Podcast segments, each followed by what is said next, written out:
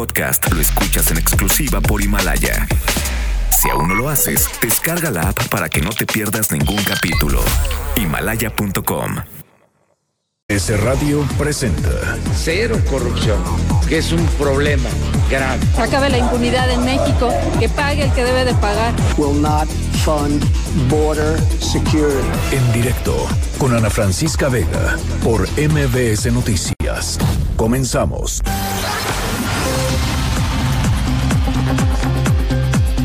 Son las 5 de la tarde con un minuto. ¿Cómo están? Me da muchísimo gusto que me acompañen aquí en directo a través de MBS Noticias. Yo soy Ana Francisca Vega. Hoy es lunes 6 de enero de do- 2020. Que el aplauso es de regreso de la, vaca- regreso de la vacación. Eh, aprovecho para desearles un muy, muy feliz año, que esté lleno de cosas buenas para ustedes, para toda su familia, muchísima salud y muchísimo amor, que es lo que realmente importa. Eh, y de verdad, muchas gracias por, por acompañarnos como siempre. Ojalá que este sea un muy buen año para todos.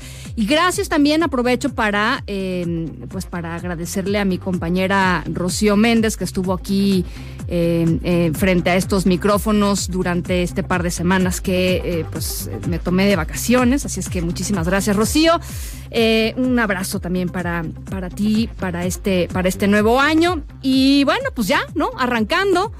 Día de Reyes, platíquenos qué, qué les trajeron. Si los Reyes llegan a su, a su casa, qué les trajeron los Reyes Magos.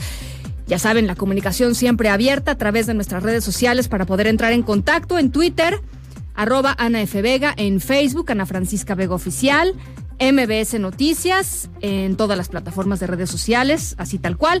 Y por supuesto, nuestro streaming en vivo de lunes a viernes, de 5 a 7, a través de la página web de mbsnoticias.com y aquí en cabina para que me platiquen sobre sus vacaciones, si es que tuvieron algunos días de descanso, para que me platiquen qué les trajeron los Reyes Magos. WhatsApp 5543 77125. Ahí les va de nuevo 55 43 77 1025. Arrancamos. En directo I came from the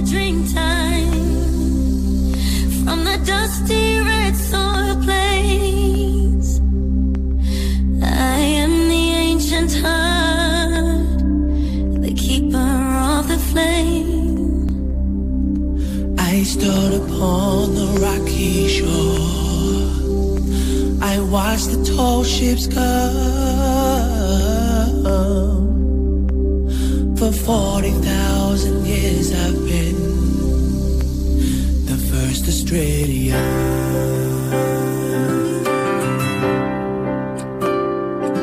I'm a teller of stories. I'm a singer of songs. I am Albert, I'm a cheerer. I paint the ghostly guns. I am Clancy on his horse. I'm named Kelly on the run. I'm the one who wants Matilda. Bueno, pues las cifras, caray, de lo que está sucediendo en Australia son espeluznantes. Los incendios eh, en ese país han destruido millones de hectáreas, han acabado con unos 500 millones de animales. eh, y bueno, pues apenas comienza la época del verano allá, eh, allá en Australia. La cosa está muy preocupante.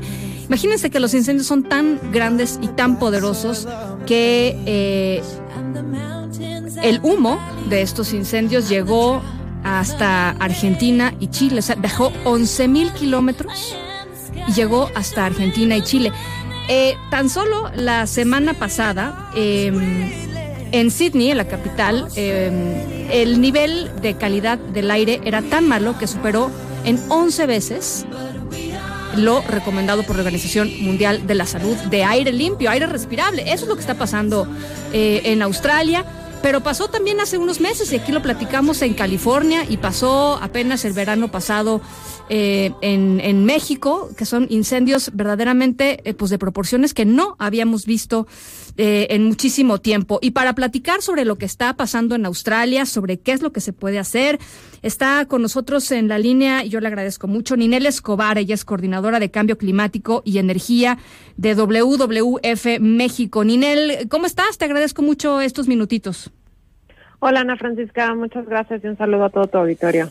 Pues platícanos un poco, digo, traté de dar una, una perspectiva de lo que está sucediendo, pero eh, pues la gran pregunta aquí, me parece, Ninel, es pues cuál es la relación de los cambios climáticos, de la emergencia climática que está viviendo el mundo con pues estos incendios eh, pavorosos, enormes, ¿no?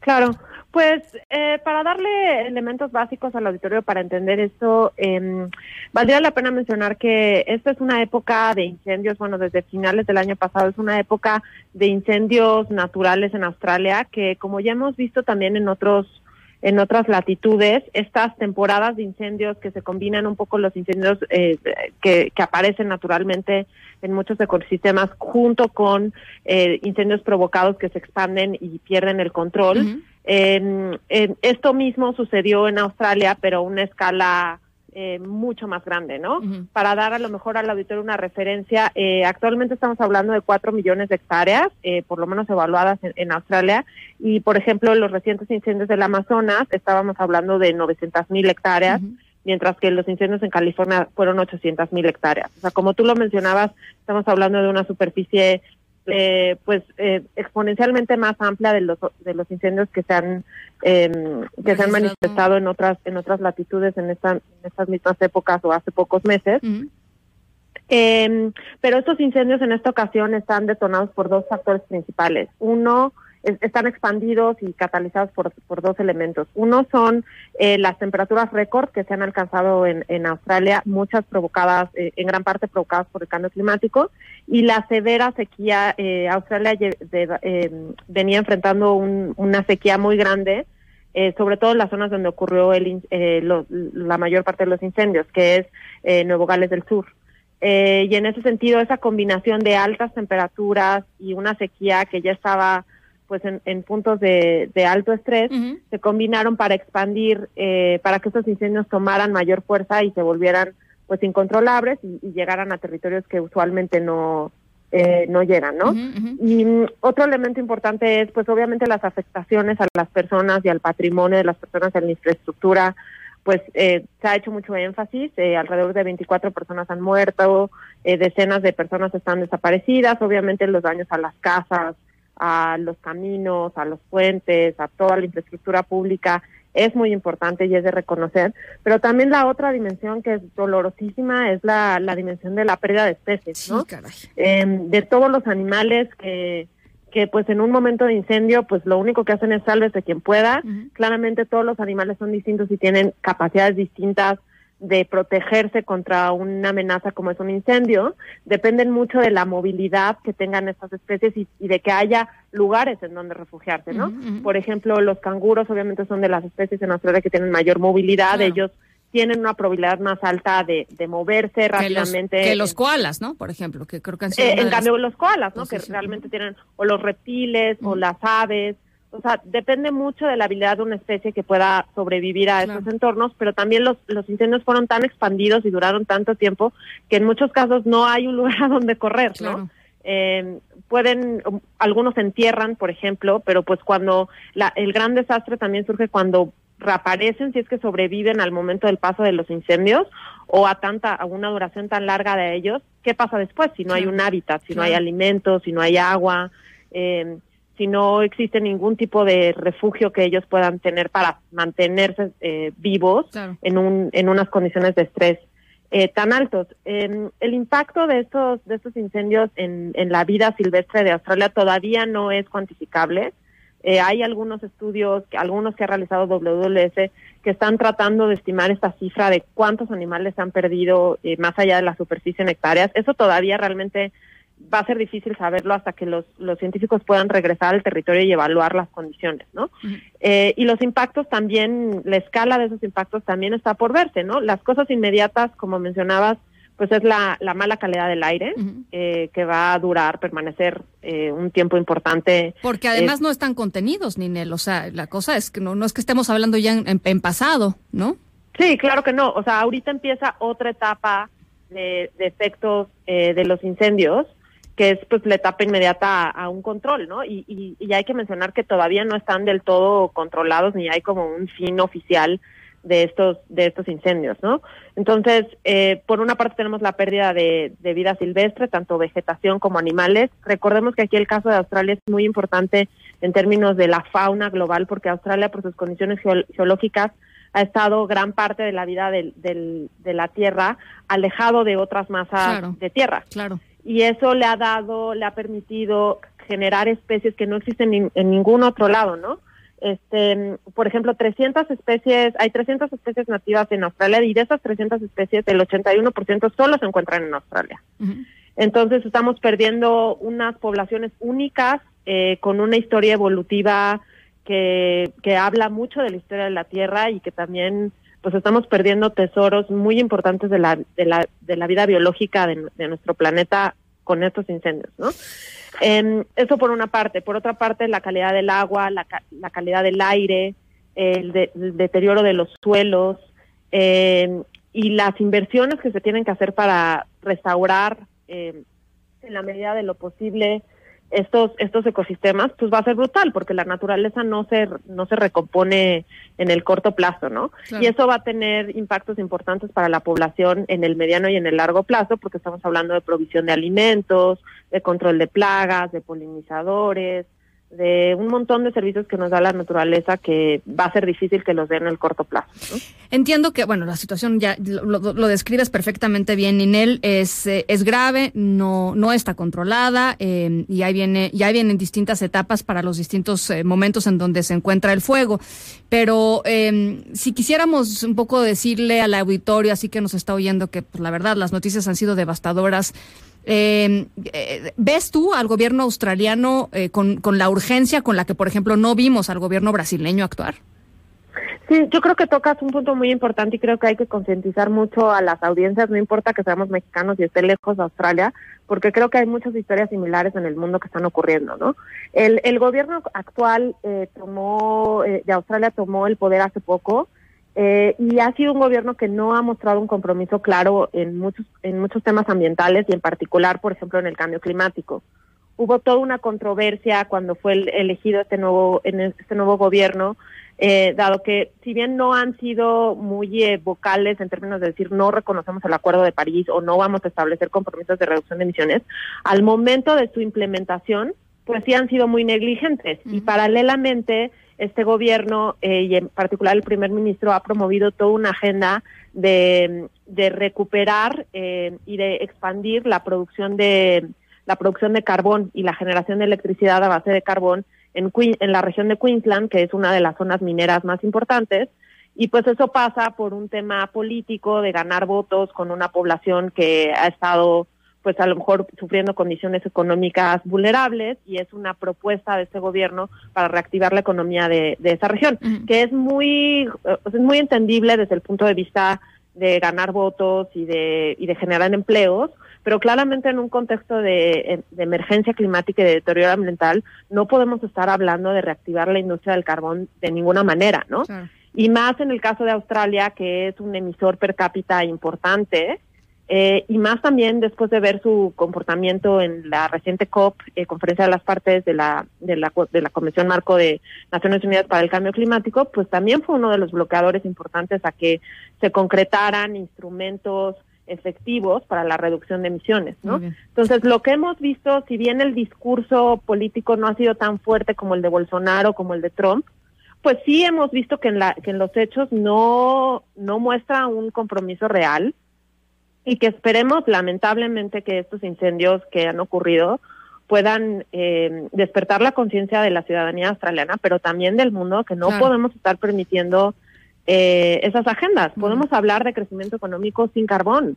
Hay muchas experiencias en el mundo que, que lo han hecho y, y, y no es, o sea, no hay ningún argumento real para seguir hablando de esto a costa del bienestar de todos, ¿no? Pues muy pertinente tu comentario también, este, un poco pensando en la agenda mexicana, energética mexicana, con la construcción de dos bocas, ¿no? Con la, con la, pues, eh, pues con el peso que, que, le ha dado el gobierno federal eh, a las energías fósiles, más que a, más que invertirle a otro tipo de energías, en medio de una, a ver, lo repito, en medio de una eh, eh, emergencia climática, ¿no? Este, no, no estamos hablando de, lo normal. Esto se está saliendo de la norma en muchos aspectos, lo han dicho los científicos desde hace mucho tiempo eh, y, y, con mayor eh, persistencia y con mayor énfasis eh, hace, hace, no, ya recientemente. y pues es, sí, es, sí es muy pertinente pensar que, que pues hay que exigir otro tipo de políticas, sea, sea donde sea, ¿no? Sí, tal cual. Bueno, Ninel, pues muchas gracias por este, por estos minutitos y ojalá podamos platicar más adelante sobre, sobre este tema. Sí, muchas gracias. Le invitamos a tu auditorio a que visite nuestra página. También tenemos nosotros una oficina en Australia eh, que está trabajando muy intensamente en, en tratar de atender esta emergencia. Eh, y que y que conozcan más de la naturaleza y de lo que hace WWF en nuestras redes sociales. Te agradezco mucho, Ninel. Un abrazo. Gracias. Hasta Buen luego. año. Noticias en directo. Bueno, pues con la llegada de este nuevo año, también lanzó el presidente Andrés Manuel López, Obrador una advertencia de que, así dijo, ¿eh? se cambiaría de nombre si no se concluye la obra del nuevo aeropuerto en Santa Lucía antes del 2000. ¿Qué dijo Angélica Melín? Platícanos. Hola, Ana, con el gusto de saludarte y también de saludar al auditorio. Muy buenas tardes. Sí, es parte de lo que dijo esta mañana en una muy larga conferencia el presidente Andrés Manuel López Obrador, quien eh, presentó algunos leves avances de lo que representa esta obra, la del aeropuerto en Santa Lucía, y también eh, se refirió eh, pues eh, un poco de lado a la refinería de Dos Bocas en, en Tabasco. Durante su eh, conferencia en Palacio Nacional, subrayó que el aeropuerto Felipe Ángeles, el que se construye en la base militar de Santa Lucía, bueno, va a estar listo sí o sí el 21 de marzo del 2022, 22. subrayó, uh -huh. 2022, es correcto, subrayó que si se hubiera continuado las obras en el aeropuerto de Texcoco, bueno, pues eh, además de que hubieran salido muy caras a 300 mil millones de pesos, bueno, pues eh, se habrían tardado todavía más años en estar listas hasta el 2025 y bueno, pues esas obras se hubieran hundido. Escuchamos parte de lo que dijo el presidente López Obrador a este respecto en su conferencia mañanera. Adelante de que si hubiésemos continuado con la construcción del aeropuerto en Texcoco, además del de costo elevadísimo de 300 mil millones de pesos, además de que se iba a hundir, además de eso, si nos iba bien, lo íbamos a terminar en 2025. Esto de acuerdo al proyecto de Texcoco después de calificar esta situación eh, como un desastre, que habría sido un desastre continuar con el proyecto del aeropuerto impulsado el sexenio pasado, lanzó, se lanzó este reto a sí mismo el presidente de decir, bueno, pues me dejo de llamar como me llamo si no cumplo con la oferta de que el aeropuerto de Santa Lucía estará en 2022. Escuchemos eh, cómo lo dijo textualmente. Y me dejo de llamar Andrés Manuel. Si no terminamos. El 21 de marzo del 2022. Tengo esa seguridad porque esta institución es fundamental se refería a la institución castrense, es decir, al ejército mexicano, que en parte, bueno, pues está recibiendo las instalaciones de este aeropuerto en la base militar de Santa Lucía y también pues destacó durante toda su conferencia matutina el apoyo que ha tenido las Fuerzas Armadas para consolidar los proyectos de la llamada Cuarta Transformación. Al finalizar esta larga, larga conferencia, Ana, en Palacio Nacional, para ya despedirse e irse, el presidente de la República hizo un comentario pues muy velado también uh -huh. respecto a lo que se espera esta semana ocurra con el Tratado México, Estados Unidos, Canadá en materia comercial, el llamado TEMEC, uh -huh. el que sustituye al Tratado de Libre Comercio, y bueno, pues dijo que se reuniría a desayunar con el subsecretario para América del Norte de la Cancillería, el subsecretario Jesús Seade, quien dijo, bueno, pues esperaba le diera buenas noticias. Escuchemos el breve comentario que hizo a ese respecto el primer mandatario. Voy a desayunar con Jesús Seade, me trae buenas noticias. Es muy probable que se apruebe en el Senado de Estados Unidos el tratado en esta semana. Entonces ahora me va a informar. Así, muy breve, simplemente dijo, ya me voy a desayunar porque me van a decir cómo va el TEMEC. Y desde la semana pasada el presidente de la República ya adelantaba que será esta semana cuando el Congreso de los Estados Unidos, en particular los senadores norteamericanos, darán una eh, resolución a este respecto. Es la información. Te agradezco mucho, Angélica. Estamos al pendientes de lo que de lo que surja de Cancillería o de Presidencia, de, donde sea que surja el anuncio de TEMEC. Gracias. A ti, Ana. Hasta luego. Un abrazo, Angélica. Buen año. Y bueno, pues eh, hoy día histórico en la Suprema Corte de Justicia de la Nación, porque por primera vez tres mujeres están en el pleno de eh, la Suprema. Eh, asumió Margarita Ríos Farjat con la promesa de que su gestión iba a ser una gestión autónoma e independiente. Juan Carlos Alarcón, platícanos. Efectivamente, Ana Francisca, muy buenas tardes. Este lunes Ana Margarita Ríos Farjat asumió el cargo de ministra de la Suprema Corte de Justicia de la Nación en sustitución del ministro Eduardo Medina Mora y con ella suman tres mujeres en el máximo tribunal. En su intervención ante el Pleno de la Corte, Ríos Farjat se comprometió a trabajar por la autonomía judicial y no ceder ante las presiones de los diversos poderes, entre ellos los fácticos y los que provengan del exterior. Sostuvo que desde la reforma de 1994 al Poder Judicial Federal ha habido una transformación de este órgano en cuyo lapso también se ha generado una nueva reconfiguración del derecho u orden legal en México. Sin embargo, dijo, solo una parte de la sociedad a la que llamó visible se moviliza y defiende sus derechos, pero no aquellos cuya pobreza económica es similar a la pobreza de derechos y su acceso. En ese sentido, la nueva ministra cuestionó que el Poder Judicial no haya sido capaz de dar una justicia más radial y un constitucionalismo social más vivo, aunque reconoció que se camina para su consolidación. Escuchemos. ¿Por qué no hemos sido capaces de lograr una justicia más radial, un, un constitucionalismo social más vivo? ¿Estamos en vías de conseguirlo? Probablemente.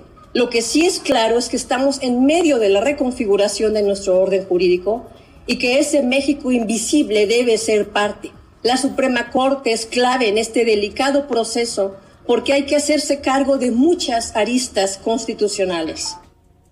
La ministra Ríos Farjat sostuvo que tiene clara la necesidad de la ciudadanía de que la justicia sea posible y palpable ante tal situación. En tanto, el ministro presidente Arturo Saldívar destacó la participación más amplia de la mujer en el Tribunal Constitucional, pues es la primera vez que participan tres mujeres en el Pleno de la Corte. Lo que, como ya se ha dicho aquí, es histórico, pues por primera vez desde la reforma que entró en vigor en 1995. Hay en este Tribunal Pleno tres mujeres y esto es un paso significativo en la tan anhelada paridad de género en todos los órganos del Estado mexicano. El ministro presidente de la Corte, Arturo Saldívar, le impuso a la nueva ministra la toga y entregó la credencial y un distintivo. Ana Francisca, el reporte que tengo. Gracias, Juan Carlos. Buenas tardes. Un abrazo.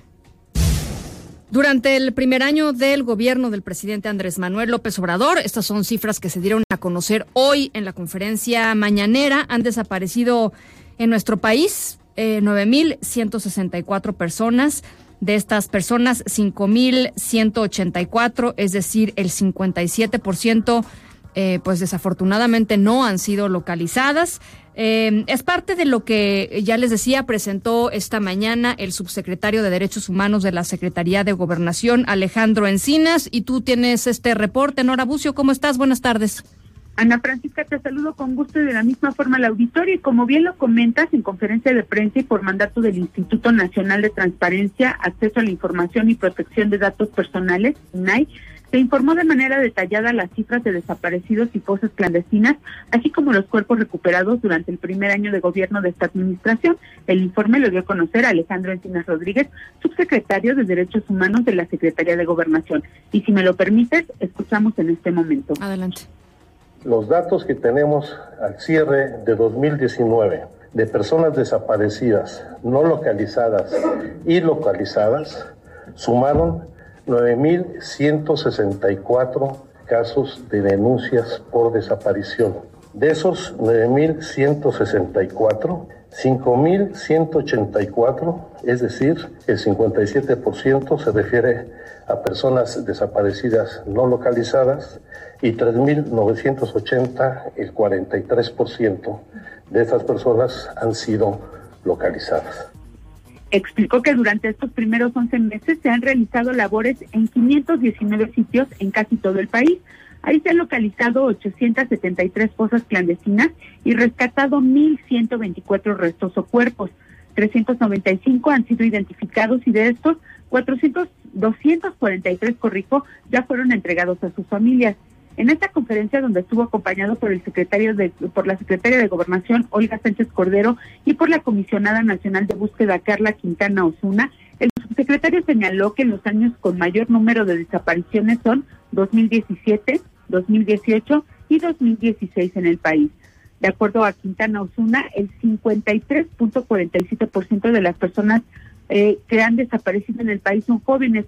En el caso de los varones, el rango de edad de desapariciones es de entre 20 y 24 años en un primer grupo y en el segundo entre 25 y 29. En el caso de las mujeres, la mayor cantidad de víctimas de este delito es de entre 15 y 19 años y el segundo grupo de entre 20 y 24 años de edad.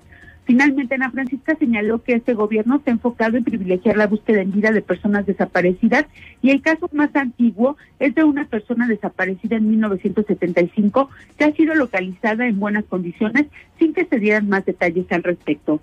Ana Francisca, la información. Muchísimas gracias, Nora. Muy buenas tardes. Gracias, buenas tardes. Eh, más adelantito vamos a estar, por cierto, platicando con Carla Quintana, la titular de la Comisión Nacional de Búsqueda de Personas de la Secretaría de Gobernación. Y bueno, en otras cosas que también, este, bueno, este tema ha levantado, ha levantado polémica. El presidente Andrés Manuel López Obrador informó que gracias, así lo dijo, a los ahorros de fin de año, se logrará la construcción de 2.700 nuevas sucursales del llamado Banco del Bienestar. Eh, hay que decir, 2.700 sucursales son más sucursales que varias, este, que varios bancos nacionales. Eh, o sea que habría incluso más eh, sucursales del Banco de Bienestar, que es el banco a través del cual se otorgan los apoyos del gobierno, del gobierno federal. Y de esta manera lo explicó el presidente López Obrador. ¿De dónde obtuvimos esos 5 mil millones? Pues fueron los ahorros de fin de año y ya tenemos el dinero y está por firmarse el convenio con la Secretaría de la Defensa para la construcción de las más de 1.300 sucursales del Banco de Bienestar. Les puedo también comentar que ya empezamos a construir, ya se inició, ya estamos trabajando, porque tenemos que hacer como 100 al mes.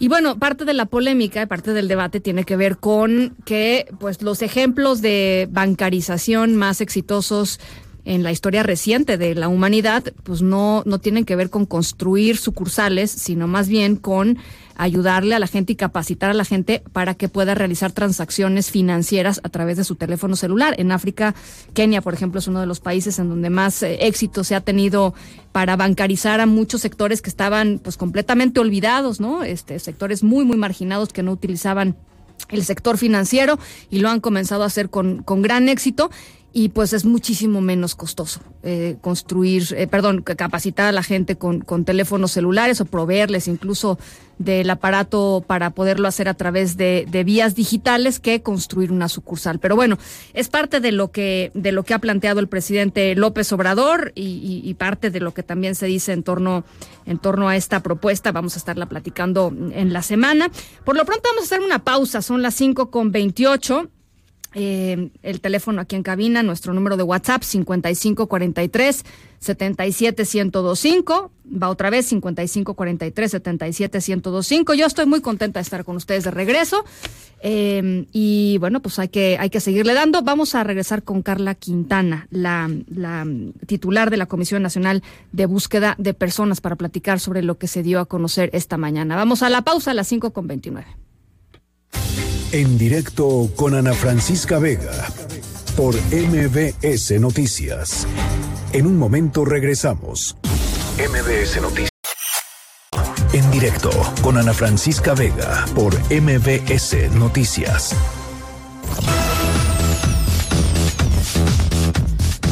Bueno, pues resulta que en Venezuela la cosa volvió a subir de tono porque Juan Guaidó eh, ustedes recordarán, el autoproclamado presidente interino de Venezuela, eh, se pues se proclamó eh, presidente nuevamente de la Asamblea Nacional pero esta Asamblea Nacional pues ya no es reconocida por el régimen de Nicolás Maduro y el régimen de Nicolás Maduro proclamó a otro eh, individuo de nombre Luis Parra como presidente de la Asamblea Nacional. El caso es que hay eh, pues, dos presidentes de la Asamblea Nacional en Venezuela y bueno, pues evidentemente esto ha vuelto a hacer que el conflicto pues se agudice en este en este país se, en, en, este país sudamericano. Vamos a platicar sobre este tema con Osmari Hernández allá hasta Venezuela. Osmari, ¿cómo estás? Muy buenas noches.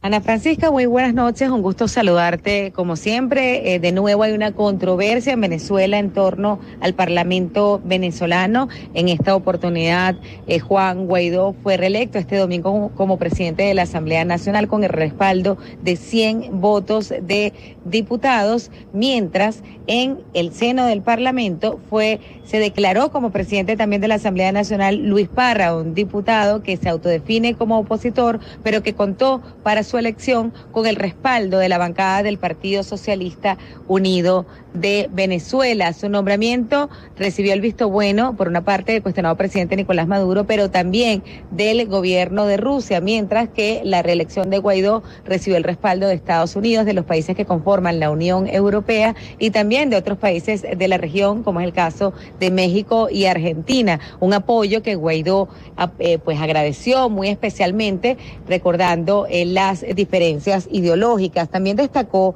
las dificultades que sufrió cuando intentaba ingresar a la Asamblea Nacional y denunció que efectivos militares lo impidieron. El secretario occidental de la Cámara era un teniente coronel. O me pone horario. Bueno, ustedes lo vieron el año pasado. Podíamos usar el Palacio los martes, semi-militarizado. Algunos salones ya no pudimos utilizar más nunca porque lo había tomado militarmente la Guardia Nacional. Por eso hizo. Esto es un golpe al Estado que ha venido continuándose. ¿A cuántos nos golpearon aquí de los diputados? Para este martes, Ana Francisca, se tiene previsto otro capítulo de controversia, pues en el Palacio Federal Legislativo y a la misma hora, 10 de la mañana, tanto Guaidó como Parra convocaron a la primera sesión ordinaria de 2020 en lo que promete ser un nuevo choque de poder en el seno de la Asamblea Nacional. Les reportó desde Caracas Osmari Hernández. Epicentro. Epicentro. Epicentro con León Krause. León Krause, ¿cómo estás? Feliz 2020. Hola Ana, ¿cómo estás? Bien, contenta de saludarte. El gusto es enteramente mío, a pesar de cómo ha empezado este 2020. Sí, la verdad, este, bueno, el, el tema que, que, que, traes hoy a la mesa, que por cierto es, es tu columna de del Universal, Trump busca su guerra, pues esta tensión eh, tremenda en, en, el Medio Oriente por la decisión del presidente Trump de eh, asesinar a Qasem Soleimani, el principal estratega militar, uno de los cercanísimos eh, eh, allá en, en, Irán y bueno pues eh, con, con, todavía pues repercusiones que no podemos todavía valorar en, en su totalidad, ¿no?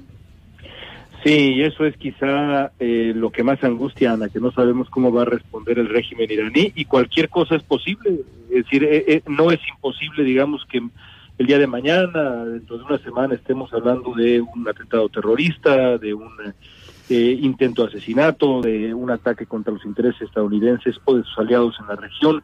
No sabemos cómo va a responder el régimen iraní. Lo que sí sabemos es que la decisión de Trump de matar a este hombre, al que habían, al que habían evitado tocar sí. eh, George W. Bush y Barack Obama, eh, la, las consecuencias serán, eh, serán muy graves. Para toda la gente que nos está escuchando, que igual estuvieron desconectados o semidesconectados en estas, en este periodo de fin de año, eh, ¿cuál es la importancia de, de, de, este, de este personaje? Bueno, era, eh, es decir, hay quien, hay quien describe a Soleimani que era, sin duda alguna, el principal estratega militar iraní como una suerte de vicepresidente plenipotenciario en Irán, una figura equivalente al vicepresidente estadounidense, una figura de rango importantísimo en la jerarquía del poder en, en Irán. Pero no solamente eso, era también un hombre eh, respetado, no, no de manera universal, es decir, por supuesto, una figura también bastante polémica, pero un, un, hombre suficientemente respetado y de suficiente prestigio y fama dentro de Irán por su eh, eh, osadía militar, digamos, como estratega militar, como para eh, dar pie a estas manifestaciones de indignación que han sacado a la calle en Irán a millones de personas en una muestra de indignación que no habíamos visto en décadas en Irán. Es, digamos, el principio de las consecuencias de esta decisión que ha tomado que ha tomado Donald Trump para para abrir para abrir el año. Ahora, el régimen iraní anuncia que deja el acuerdo nuclear, ese que había costado tantísimo trabajo este eh, negociar con, con Irán y las potencias europeas, etcétera. Trump ya había salido del pacto nuclear eh, hacía hace unos meses, el año pasado, pero pero Irán ahí estaba de una u otra manera y, y a raíz de esto dice no más. Pues es que fue una decisión unilateral, no solamente unilateral de Estados Unidos y se acabó, sino sino del presidente de Estados Unidos, al que le plantearon opciones y Trump tomó la decisión de matar a Soleimani para la alarma, la, preocupación enorme de sus, eh, de sus asesores militares, pero Trump decidió hacerlo. La pregunta es por qué decidió hacerlo. Realmente para proteger los intereses de Estados Unidos, bueno, eso es lo que ha dicho el secretario de Estado Pompeo, pero no ha mostrado evidencia muy parecido a lo que hace ya un buen número de años, casi 20 años, hizo el gobierno de George W. Bush cuando insistía en que eh, Saddam Hussein tenía armas de destrucción masiva, nunca mostraron evidencia convincente, resultó que no las tenía Saddam Hussein. ¿Lo hizo por eso o lo hizo más bien Trump para fortalecerse rumbo a la reelección de noviembre, la elección de, este año? Yo tiendo a pensar que la, la, la, segunda variable es la que terminó pesando más en el cálculo eh, de Trump a la hora de tomar esta decisión fatídica. ¿Cuál ha sido la, la, reacción de los de los demócratas? Tengo entendido que eh, inmediatamente se pusieron eh, eh, en, alarma y tratando de pasar legislación que de alguna manera pudiera contener las aspiraciones militares, ¿no? De, Trump en la región. Sí, sí, aunque lo hecho hecho está, es pues decir, el gesto. Sí, sí, bueno, eso ya, ¿no? por supuesto. y, y, también hay que decir que, bueno, Soleimani era un criminal de guerra responsable de la muerte de cientos, quizá miles de personas en, en la región, eh, eh, eh, desde Irak hasta Siria y por supuesto fuerzas estadounidenses. Es decir, era un criminal de guerra, no, no era ni mucho menos una figura digna de respeto, pero eso, pero eso digamos es solamente una parte de esta gran ecuación. La otra parte es por qué hacerlo ahora y qué consecuencias tendrá la decisión de Trump. Evidentemente los demócratas han dicho esto que te, que te subrayaba y le subrayaba al público, es decir, Soleimani eh, era un criminal de guerra, pero eh, eh, la, decisión tendrá consecuencias y repercusiones. Haberlo hecho de manera unilateral también es, es reprobable y todos los demócratas están tratando de contener a Trump a futuro porque no se sabe realmente qué va a ser el régimen iraní y esto pues se puede poner de verdad notablemente grave, eh, dependiendo de la respuesta de Irán y, y, lo que haga Trump en esta nueva faceta que no le conocíamos, era su única virtud, había mostrado cierta contención a la hora de, ¿no? A la hora de utilizar la fuerza militar y ahora estamos viendo otra faceta, pues más bien bastante preocupante, por decirlo eh, menos. Sí, sí, este, y, y, y los poderes eh, regionales ahí en, en, Medio Oriente, pues aterrorizados, ¿no? Y, eh, Israel, bueno, este, con, con, con la amenaza constante de Irán ahí, y con esto, pues se triplica el asunto. Sí, aunque Netanyahu siempre había tratado de alentar, digamos, una confrontación directa entre Estados Unidos e Irán, así que yo yo eh, imagino que Netanyahu en sí, en lo personal, debe estar muy satisfecho, lo mismo que aquellos que lo respaldan, pero me parece que es una decisión que, eh, que, es gravísima, Ana. Y, y, la, la, muestra de ello, regreso rápidamente a decirlo, ni Barack Obama ni George W. Bush, enfrentados con la posibilidad de eliminar a este hombre que era un criminal de guerra, que era un terrorista, que era un hombre muy peligroso, habían tomado la decisión de asesinarlo porque sabían que eso podía abrir la caja de Pandora. A Trump le importó poco y aquí estamos. Bueno, pues eh, por supuesto vamos a seguir este tema con, con mucho cuidado y, y, seguramente, ojalá que no, pero, pero bueno, pues sí, sí, se abre evidentemente eh, este, este riesgo descomunal de, de ataques terroristas porque pues esa es, la respuesta normal ¿no? de, de, este, estos asuntos. Pues sí, y, y, la retórica en Teherán no, no puede ser más, eh, más agresiva. habrá que ver ahora cómo se traduce eso en, en acciones. Eh, pase lo que pase, creo yo, veremos una situación muy difícil este año en función de lo, de lo ocurrido ah, con, ah, Trump y su decisión. Te mando un abrazo, León. Otro para ti, feliz año. Gracias igualmente. En directo.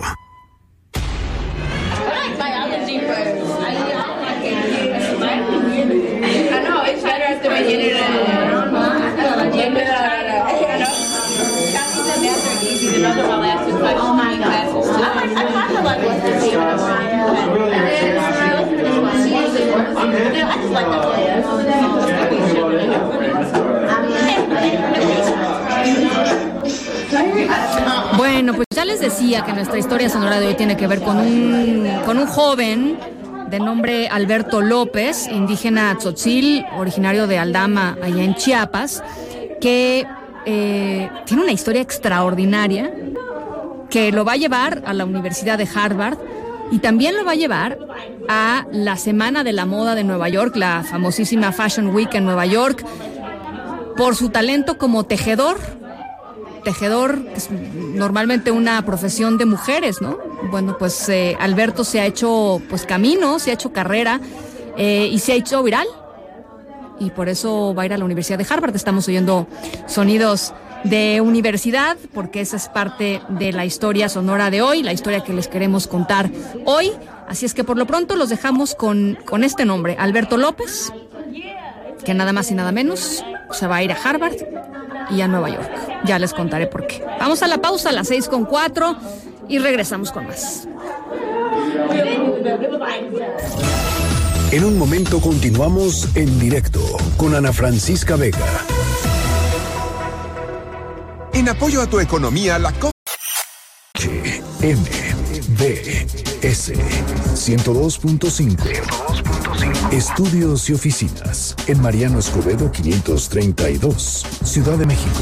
180.000 watts de potencia en frecuencia modulada. 24 horas al día. MBS 102.5. Estamos contigo. Una voz con transparencia. Una voz objetiva. Una voz plural. Una voz plural. Esto es En Directo. Con Ana Francisca Vega. En directo. MBS Noticias. Son las seis de la tarde con nueve. Gracias por seguir aquí con nosotros en directo a través de MBS Noticias. Yo soy Ana Francisca Vega. Hoy es lunes 6 de enero del 2020 para toda la gente que se conecta con nosotros a partir de ahora. Eh, pues lo mismo que les dije hace ratito, muy muy feliz año. Ojalá que sea de verdad un año lleno de cosas buenas para ustedes y para sus seres queridos. Eh, aquí gracias eh, de verdad de parte de todo el equipo mm, por acompañarnos todas las tardes. Eh, nos pueden, por supuesto, platicar cómo les fue en su periodo vacacional, cómo les fue en Reyes, qué les trajeron. Estamos en el número de WhatsApp 5543 77125. Va de nuevo 5543 77125. También en redes sociales, arroba Ana F. Vega en Twitter.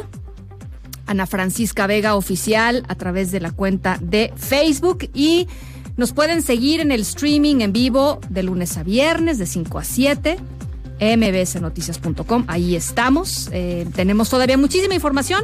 El programa ha arrancado pues, como todo, ¿no? En, este México convulso, eh, con muchísima información. Así es que, ¿qué les parece si nos vamos con el resumen? Noticias en directo. Platicamos con Carla Quintana, la titular de la Comisión Nacional de Búsqueda de Personas de la Secretaría de Gobernación, y nos dijo aquí en directo que eh, pues en México todavía hay eh, desaparecidas más de 61 mil seres humanos. Y también, eh, pues, habló sobre la poca información que algunos de los estados proporcionan al respecto. 12 fiscalías estatales eh, o no han entregado información sobre desaparecidos o han entregado información parcial sobre desaparecidos. Ese es el nivel de compromiso. ¿eh? Eh, esto es lo que dijo Carla Quintana se les ha hecho un recordatorio a las gobernadoras, a los gobernadores que tienen que dar el recurso suficiente para contratar personal y para las acciones de búsqueda de estas comisiones. Y también hay que recalcar que eh, nosotros desde la Comisión Nacional de Búsqueda del año pasado pues dimos más de 200 millones de pesos a las a varias de estas comisiones en subsidios y este año Ana Francisca nos han aumentado 200 millones más para también para subsidios, ¿no? Es decir, hay más de 400 millones para subsidios a las comisiones estatales de búsqueda, lo cual no significa de ninguna manera que quita la responsabilidad de cada una de las entidades federativas para eh, financiar y darle los recursos humanos y económicos suficientes a estas comisiones para su funcionamiento. El presidente Andrés Manuel López Obrador estuvo de gira por Morelos y ahí, eh, entre otras cosas, familiares del general Emiliano Zapata buscaron platicar con él para manifestarle su inconformidad, eh, pues no solo por el óleo que se exhibe en Bellas Artes, en donde pues es la figura de Emiliano Zapata feminizada que ha, provocado pues tanta polémica, eh, también por el tema de la termoeléctrica que se pretende construir en esa entidad. Rocío Méndez, ¿cómo estás? Platícanos, te mando un abrazo. Igualmente, Ana, enviamos otro con profundo afecto y respeto. Mira, fue interesante lo que sucedió porque además de los familiares de Emiliano Zapata, estaban también los aliados de Samir Flores, este líder opositor a la hidroeléctrica de Huesca, asesinado en febrero del 2019, y los más numerosos eran los campesinos inconformes de la Unión Nacional de Trabajadores Agrícolas, la UNTA, que recordamos meses atrás, se apostaron en torno al Congreso de la Unión y también Palacio Nacional. Estos se aglomeraron en la entrada de la cancha de fútbol Petronilo Sánchez, unidad deportiva de Anenecuilco en Ayala, Morelos. Al paso de la comitiva encabezada por el jefe del Ejecutivo, Andrés Manuel López Obrador, resguardado por elementos de la ayudantía de presidencia de la República, los inconformes hicieron estos reclamos que ya mencionabas. Este rechazo a esta controvertida obra plástica de Fabián Chairés, así como el cero apoyo a lo que es esta hidroeléctrica de Huexca. Vamos a escuchar, de hecho, a eh, Jorge Zapata González, nieto de Emiliano Zapata. A ver.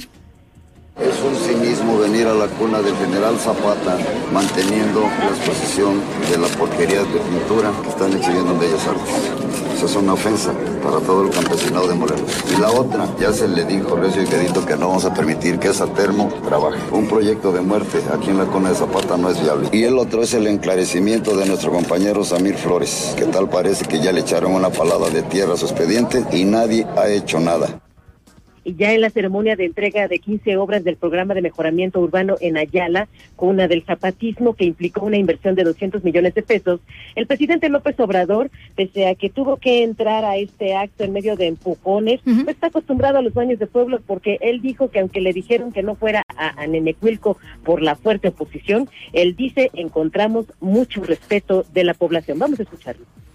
Tenemos que apoyar a los campesinos, sean comuneros, sean ejidatarios. Por eso decidimos estar aquí, en Enequil. Como hay diferencias y hay que ser tolerantes, no todos podemos pensar de la misma manera. Tenemos, eso sí, que respetarnos. Decían algunos que cómo íbamos a venir a Nenecuilco si aquí había una gran oposición. Lo que encontramos fue mucho respeto y mucho cariño de la gente de Anenecuil.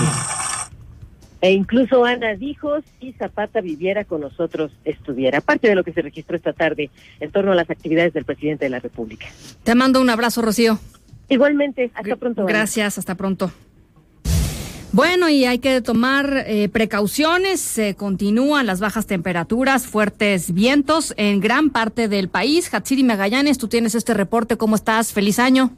Así es, que tal Ana Francisca? Buenas tardes, feliz año, feliz año al auditorio también. Y pues fíjate que van a seguir los fríos aquí en el centro del país, pero también en el norte, pues faltan poco menos de la mitad de, de estos fenómenos naturales que se van que se esperan para la temporada invernal derivado de la entrada del Frente Frío número 29 que por cierto ingresa a la República Mexicana por el norte del país, pues se prevé para las próximas horas ambiente frío y fuertes vientos en diversas zonas de territorio nacional. Un nuevo descenso de temperatura se pronostica para el norte de México, precisamente con temperaturas de menos 10 hasta menos 5 grados Celsius, principalmente con heladas en la montaña de Chihuahua y el estado de Durango. La Comisión Nacional del Agua, quien emite este reporte para el día de hoy, pues estima temperaturas mínimas y heladas en las sierras de Baja California, también en Sonora, en Nuevo León, en San Luis Potosí, en Guanajuato, en Hidalgo, en el Estado de México, por decir algunos.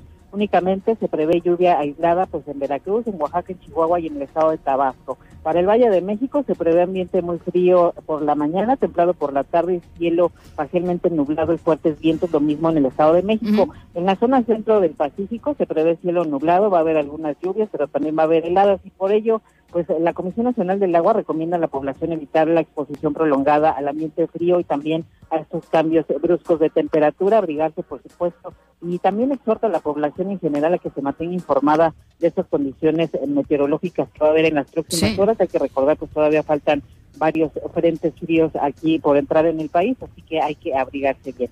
El reporte que tengo. Te agradezco mucho, Hatsiri. Buenas tardes. Un abrazo. Abrazo.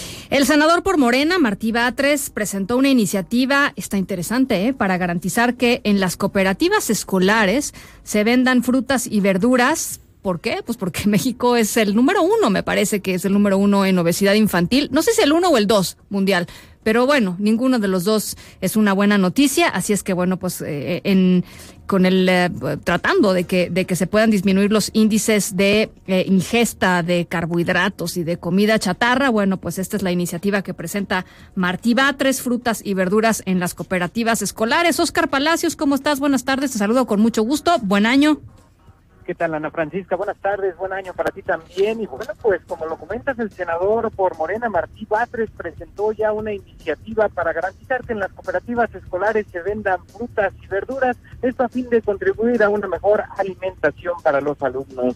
Justo en conferencia de prensa, Martí Batres advirtió que en las cooperativas escolares se incluye la venta, la comercialización de diversos productos que en muchas ocasiones, bueno, pues tienen un bajo contenido nutrimental y un alto contenido calórico.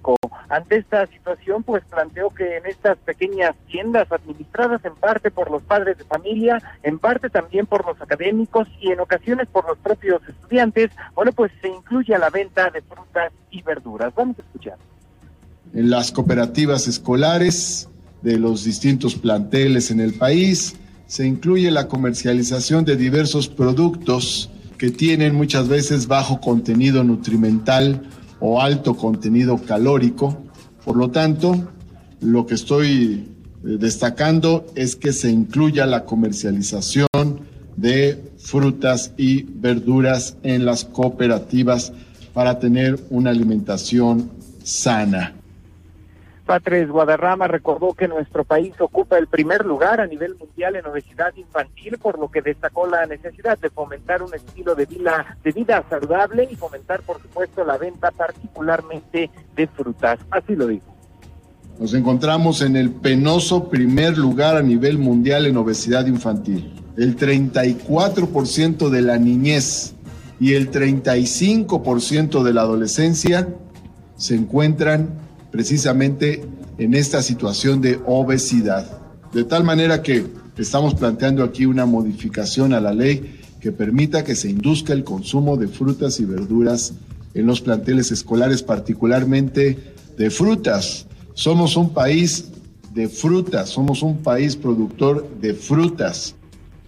La iniciativa del senador por Morena, que será presentada formalmente el próximo miércoles ante la Comisión Permanente, establece que la Secretaría de Salud deberá garantizar los apoyos necesarios para que las cooperativas cumplan con esta obligación y se distribuyan también productos del barrio, de la vecindad o de la región de cada plantel escolar. Ana Francisca es el reporte. Buenas tardes. Gracias, Oscar. Te mando un abrazo. Hasta luego, un abrazo. Bueno, ¿se acuerdan ustedes de este personaje al que apodaron en redes sociales Lord Gato? Este cuate que se bajó a golpear a una, a una chava que a su vez le había dicho gato, ¿no? Este, él le aventó el coche y ella le respondió gato. Mal los dos, pero él se bajó del coche y pues la golpeó. Eh, pues finalmente fue detenido. Agentes de la Policía de Investigación detuvieron a Mauricio Rodríguez de 43 años, ya les decía, el mejor conocido como Lord Gato, quien a finales del año pasado golpeó aquí en la zona de Polanco a, esta chica. Y tú tienes este reporte, Juan Carlos Alarcón, platícanos cómo es que dieron con él. Así es, Ana Francisca, muy buenas tardes. Elementos policiales detuvieron a Mauricio Rodríguez, mejor conocido en las redes sociales como Lord Gato, quien a finales del año pasado golpeó a una mujer en la colonia Polanco. El implicado es acusado de este ilícito denominado cohecho, ya que ofreció 350 pesos a elementos de la Procuraduría Capitalina para no ser presentado ante el Ministerio Público. El pobre responsable fue detenido luego de que, sin razón alguna, intentó escapar al ver a los agentes junto a su vehículo en el momento de su detención sobre Calzada México-Tacuba, Colonia Argentina Poniente. Le fue eh, asegurado un automóvil Gol con placas de la Ciudad de México. Este sujeto dijo a los servidores públicos que no quería problemas, eh, por lo que les ofreció en, en un principio 10 mil pesos a cambio de no dejar, eh, de no permitir que lo llevaran ante el Ministerio Público. Enseguida les pidió esperar algunos minutos y mientras llegaba el dinero les ofreció 350 pesos para el desayuno, Qué así lo dijo según él, para el desayuno. No obstante, fue puesto a disposición Híjole. del Ministerio Público donde se inició la indagatoria. Al continuar con las investigaciones del caso, se detectó que los rasgos físicos del eh, probable responsable coincidían con la misma persona que fue denunciada a través de las redes sociales y en distintos medios de comunicación por agredir a una mujer en esta colonia Polanco el pasado 11 de diciembre. En dicho video se observa al hombre bajar de su automóvil rojo, como bien lo señalas, eh, después de hacer una maniobra en reversa y frenar, al instante caminó hacia la mujer que supuestamente lo llamó gato. De acuerdo con los primeros reportes, agredió a la joven de 23 años de edad y ella le reclamó, reclamó al conductor después de que él le aventara el coche cuando cruzaba la calle.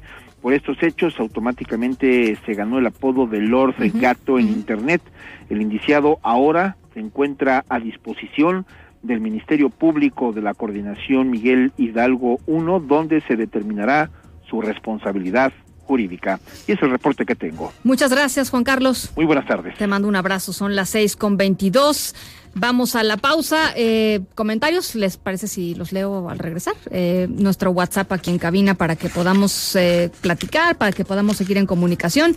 5543 77 1025. Va de nuevo 5543 77 1025. La pausa, 6 con 23. Volvemos con más. En directo con Ana Francisca Vega por MBS Noticias. En un momento regresamos. MBS Noticias. Con Ana Francisca Vega por MBS Noticias. Edictos. Edictos. Con Enrique Rodríguez. Enrique Rodríguez. Qué gusto, qué gusto saludarte. Igualmente, Ana. feliz año. Muy feliz año, eh, el primer lunes de 2020. El primer lunes de 2020 Muy que nos este este que, que aquí andamos porque ya que ya nos encuentre trabajando y con optimismo. y a toda la gente que nos está escuchando Sí. de veras reiterarles este que, que pues lo, lo mejor para este año, ¿no? Y muy Puras agradecidos porque nos escuchen. ¿no? Exacto, muy.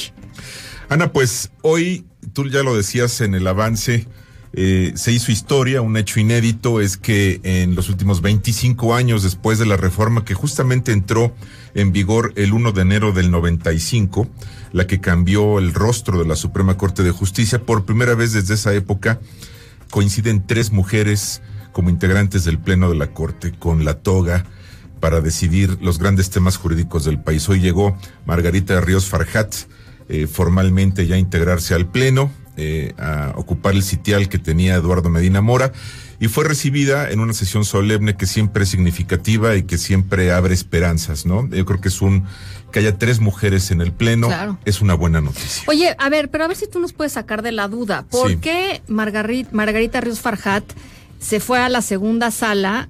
Este, perdón, no se fue a la segunda sala, sino a la primera sala que está encargada de, de cuestiones penales y civiles y no a la administrativa donde estaba Eduardo Medina Mora, en donde encajaría mejor por su perfil, porque ella es más como de perfil administrativo. Entiendo, Ana, entiendo, y, y sin conocer a detalle las razones de los ministros que lo, lo deciden, así lo votan ellos en el Pleno, es que la segunda sala ve los temas eh, preponderantemente fiscales. Y Margarita Ah. Ríos Farjat, en su calidad de ex jefa del SAT, eh, tendría que estarse declarando impedida De muchas eh, de muchos temas recientes que ella le, le tocó ver eh, en esa sala que ve temas, entre otros, fiscales, laborales, administrativos.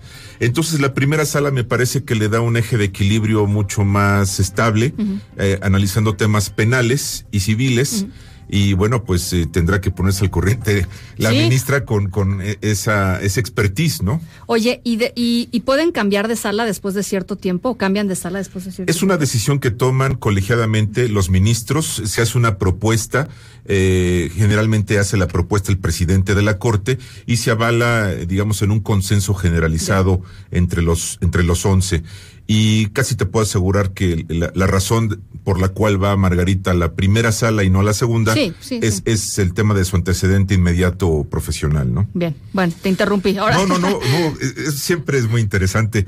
Mira, ya hablábamos de estos 25 años como Tribunal Constitucional de la Corte y para abrir 2020 mm, hay muchos asuntos que ya se ven en la agenda, sumamente interesantes, más los que vengan en los nuevos recursos que se presenten, en la dinámica normal de un año de trabajo en la Suprema Corte. Acciones de inconstitucionalidad, ¿cuáles vienen? Sobre objeción de conciencia, la ley Bonilla, eh, gestación subrogada, sobre el impedimento a personas eh, con discapacidad intelectual para contraer matrimonio, por ejemplo, tema de derechos humanos, muy interesante. Eh, esto en cuanto a acciones de inconstitucionalidad. Y con la ley Bonilla, bueno, pues un primer trimestre que se plantea eh, con los, los focos eh, dirigidos a la Corte Claro. para esta resolución que es muy esperada y que causa muchas expectativas.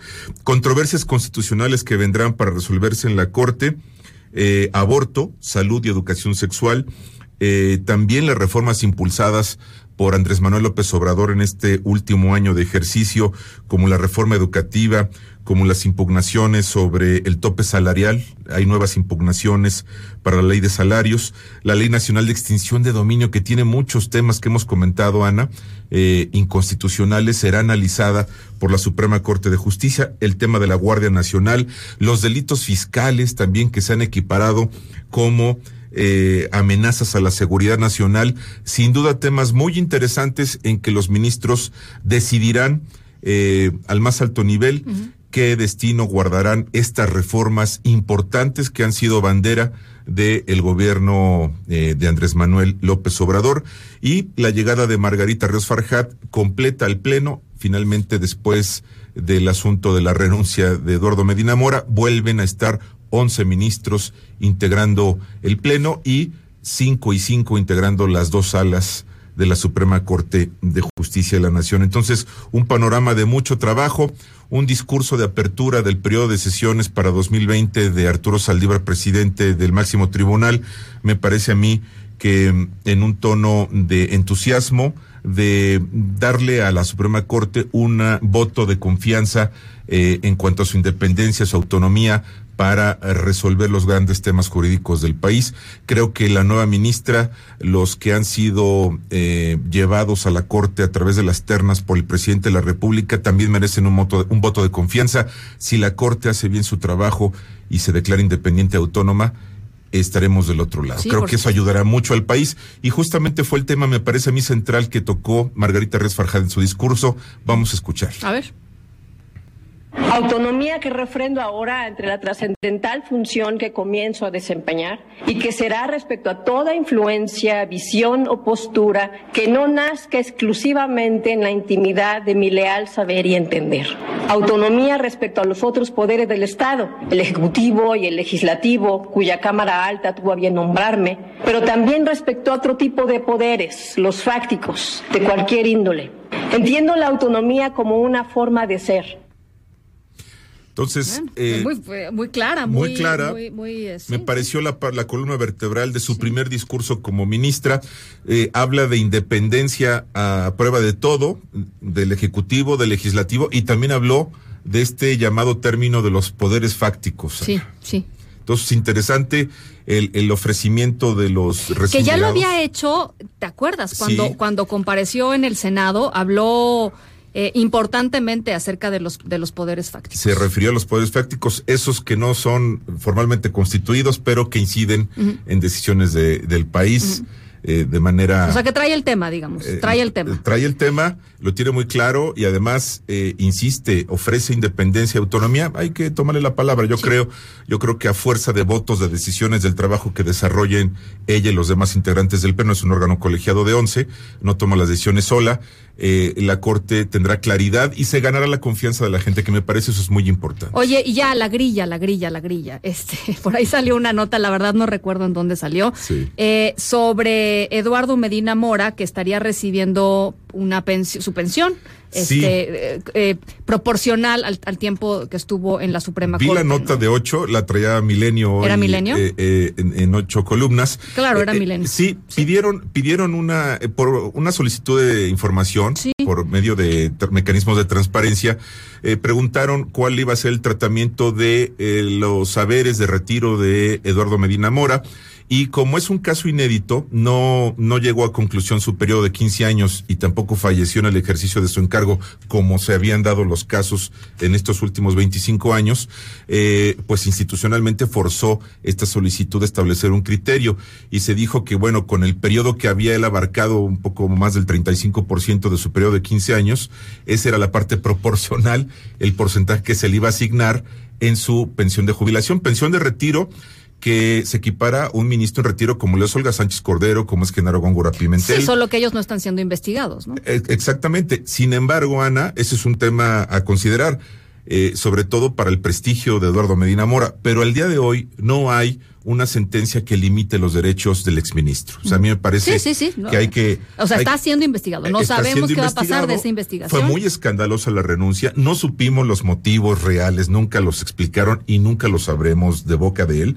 Pero el tema de la, de la pensión de jubilación, pues sí, sí es ciertamente escandaloso, pero yo lo que diría es que está establecido en la ley orgánica del Poder Judicial de la Federación, no constituye ninguna irregularidad y bueno, habrá quienes estén eh, éticamente en desacuerdo con esto, pues por el- el- la situación de Eduardo Medina Mora, pero a mí me parece que no se violenta ningún principio. O sea, Sánchez mi- Cordero, mientras no haya una, una sentencia, una investigación concluida y una sentencia, Él tiene firmes sus derechos. el- el- sí, al día de hoy, quién sabe qué pasa después. quién sabe si luego llegue a cobrar la pensión, eso ya lo vamos a saber después, Ah, pero que bueno. la cobra, estoy seguro que la cobra. Bueno, pero este, digamos que se la vayan a A pagar ver, después. ¿no? Olga Sánchez Cordero, secretaria de Gobernación, eh, dona su salario como secretaria de Gobernación y recibe, y recibe claro, la la pensión, tengo entendido, de la Corte como ministra en retiro. Entonces, pues es un caso, ¿no? Bueno, ya vamos a estar platicando Vamos a estar, plat- hay muchos temas, Ana. Gracias. Enrique. Gran año y muchas gracias al auditorio por hacernos el favor de, de escucharnos. Muchísimas gracias, Enrique. Vamos a la pausa a las 6 con 48, regresamos con más.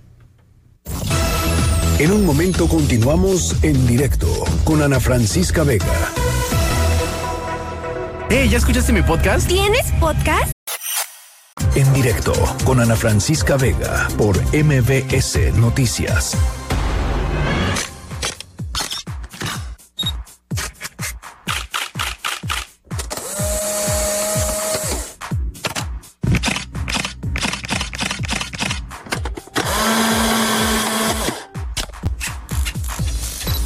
Bueno, pues ahí les va nuestra historia sonora de hoy, que está maravillosa. Alberto López es un protagonista de nuestra historia, es un indígena tzotzil de Aldama, Chiapas, que decidió convertirse en tejedor y diseñador de textiles desde hace algunos años y eh, pues eh, subieron un video de él en internet en donde pues él hablaba un poco de qué significaba para él ser hombre en una sociedad pues así como él, la llama machista allá en, en Chiapas y pues decidir hacer lo que él quería hacer que era hacer textiles. A raíz de ese video la Universidad de Harvard lo invitó a que fuera a dar unos cursos, eh, pues ya en unas, en unas semanas.